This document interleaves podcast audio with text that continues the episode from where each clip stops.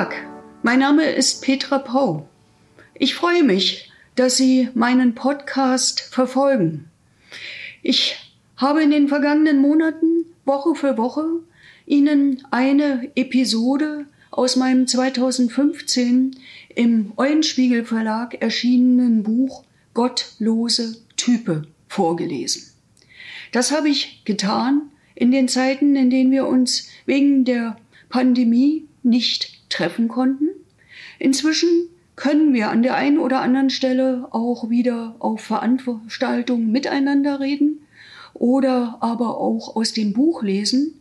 Ich werde trotzdem in den nächsten Wochen Ihnen immer wieder eine mir besonders am Herzen liegende Episode vorlesen. Ich wünsche Ihnen viel Spaß. Die heutige Episode ist überschrieben mit Situativ Highlights. Natürlich wüsste auch ich gern, was die Zukunft verheißt und was wirklich war. Aber ich habe weder Lust noch Zeit, mir einen ganzen Parteitag der CDU oder einer anderen Regierungspartei von vorn bis hinten anzutun, auf dem verkündet und beschlossen wird, was war und was wahr ist. Zumal es gibt sie ja längst auch als Quickie. An Weihnachten, wie das Wessi meint, und zu Silvester, wie das Ossi trotzt. Jeweils als gesamtdeutsche Ausgabe Freihaus. Einmal flimmert die Kanzlerin ins Zimmer, ein andermal der Bundespräsident auf den Flachschirm. Beide mit ungemein gütigen und fortan geltenden Botschaften. Weshalb ihre Ansprachen ans Volk auch so lange wiederholt werden, bis ihnen niemand mehr entfliehen kann. Mal kurz gefragt, wissen Sie eigentlich, wer wann auf Sendung geht? Die Kanzlerin zur Weihnacht, der Bundespräsident an Silvester oder doch andersherum? Und was war eigentlich 1969-70 in der alten Bundesrepublik Deutschland los? Bis dato hielt der Bundespräsident die Neujahrsansprache, während der Bundeskanzler weihnachtlich predigte. Dann wurden die Rollen und Daten plötzlich getauscht. Gab es einfach nur Terminprobleme oder steckte dahinter ein fulminanter Plan?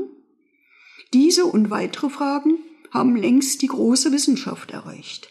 So trägt eine Doktorarbeit aus dem Jahr 2006 den erhellenden Titel Vertrauen generierende und Faszination stimulierende Situativstrategien der Bundeskanzler Helmut Kohl und Gerhard Schröder am Beispiel der Neujahrsansprache und so weiter.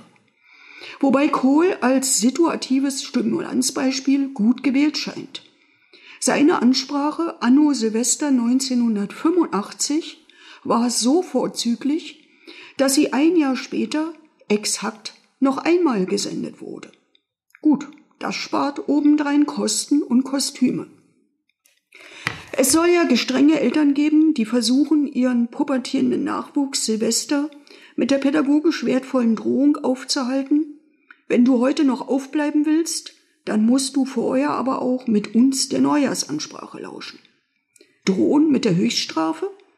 Böse Zungen behaupten allerdings, das soll gelegentlich sogar geklappt haben. Bei mir daheim geht es entspannt dazu. Wir haben zwei Fernsehgeräte.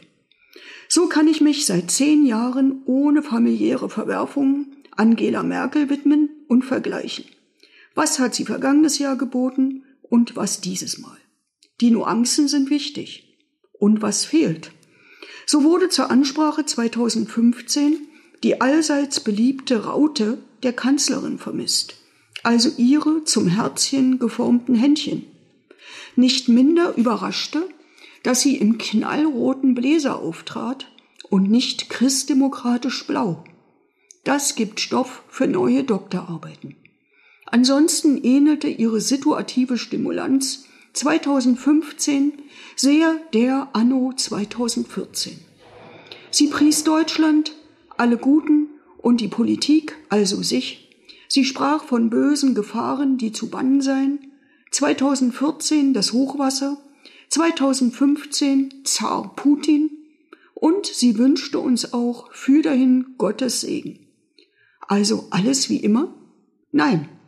Alle Merkel-Kenner waren perplex. Sie kam aus der Deckung. Sie legte sich fest. Sie sprach plötzlich Klartext, also alles, was sie sonst tunlichst meidet.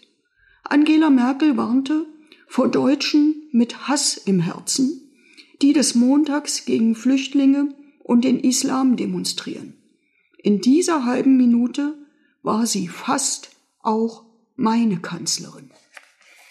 Nun sind weitere sechs Jahre ins Land gegangen. Die Bundeskanzlerin wird zur Bundestagswahl 2021 nicht wieder antreten. Und damit ist auch klar, dass jemand anders Regierungschefin oder Regierungschef nach der Wahl in jedem Fall wird, egal für welche Partei Sie sich entscheiden.